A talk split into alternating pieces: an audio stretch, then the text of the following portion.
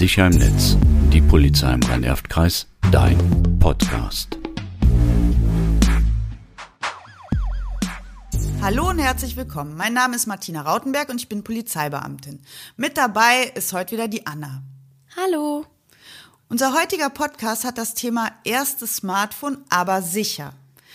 Ja, Anna, du bist elf und ich denk mal, du hast dein Smartphone bestimmt auch schon was länger.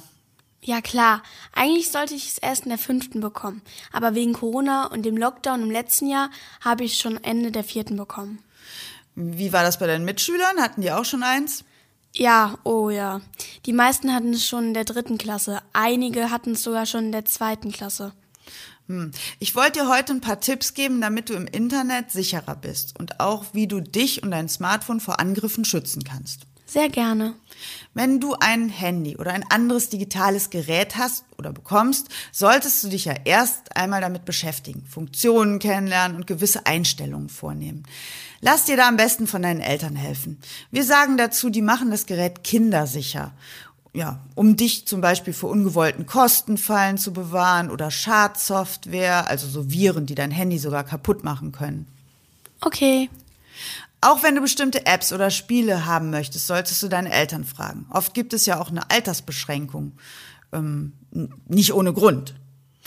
Auch wenn du irgendwas im Netz siehst oder dir wird was zugeschickt, was dir Angst macht, geh zu einem Erwachsenen.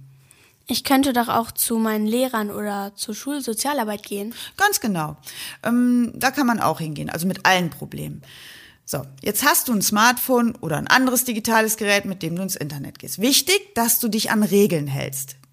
Die Regeln, die dein Erziehungsverantwortlicher mit dir bespricht, also deine Eltern in der Regel. Ähm, zum Beispiel sowas wie eine Zeitangabe, wie lange du täglich ins Internet gehen darfst.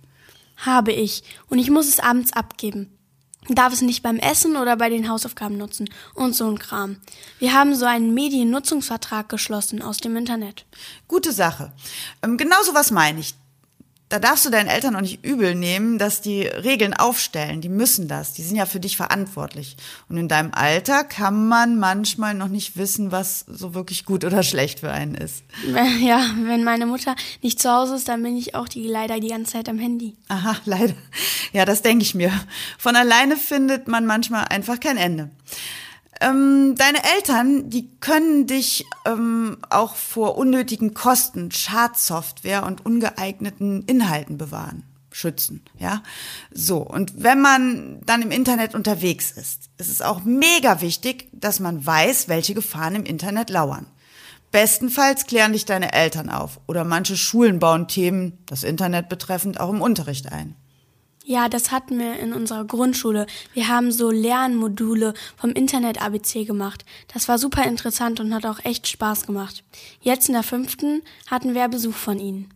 Stimmt. Ich war auch, ähm, ja, zwei Stunden war ich in eurer Klasse und habe ziemlich viel über das Internet und die dortigen Gefahren erzählt.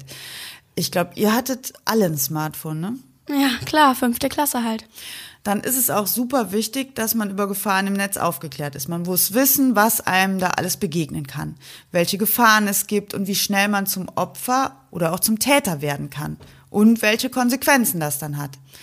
Erinnerst du dich denn noch, was ich mit euch für Themen besprochen habe? Ja, über Cybermobbing, über Klassengruppen, über Kettenbriefe und über diese Erwachsenen, die Kontakt im Netz zu Kindern suchen ja, das hat mir schon echt etwas Angst gemacht. Unter anderem, genau. Aber wenn du darüber Bescheid weißt, dann musst du auch keine Angst haben. Du weißt ja jetzt darüber Bescheid, welche Gefahren lauern und du weißt auch, was du machen kannst, wenn dir was im Netz passiert oder irgendwie komisch vorkommt. Ja, mit meinen Eltern oder anderen vertrauten Personen sprechen. Ganz genau. Ach, und ich hab noch das mit den Urheberrechten im Kopf. Ich weiß, dass ich mir nicht irgendwelche Fotos aus dem Netz runterladen darf, da die in der Regel jemandem gehören. Das könnte teuer werden oder diese Kinderpornografiebilder, wenn mir das dann jemand zuschickt, dann könnte ich auch leider Täter werden. Gut aufgepasst. Also alle Themen, die wir gerade angesprochen haben und noch mehr, die kann man ja ausführlich nochmal in den Podcasts nachhören. Hm? Okay, ich fasse mal zusammen. Am besten erklären mir meine Eltern erstmal alles, was ich zur Nutzung des Handys wissen muss. Bei der Einrichtung und dem Installieren von Apps und Spielen lasse ich mir ebenfalls helfen. Mein Smartphone muss ich mit Tastensperren und PIN-Code sichern, damit Fremde keinen Zugriff haben, wenn sie es in den Händen halten. Für meine Accounts lege ich ein starkes Passwort fest, was ich niemals außer an meine Eltern weitergebe.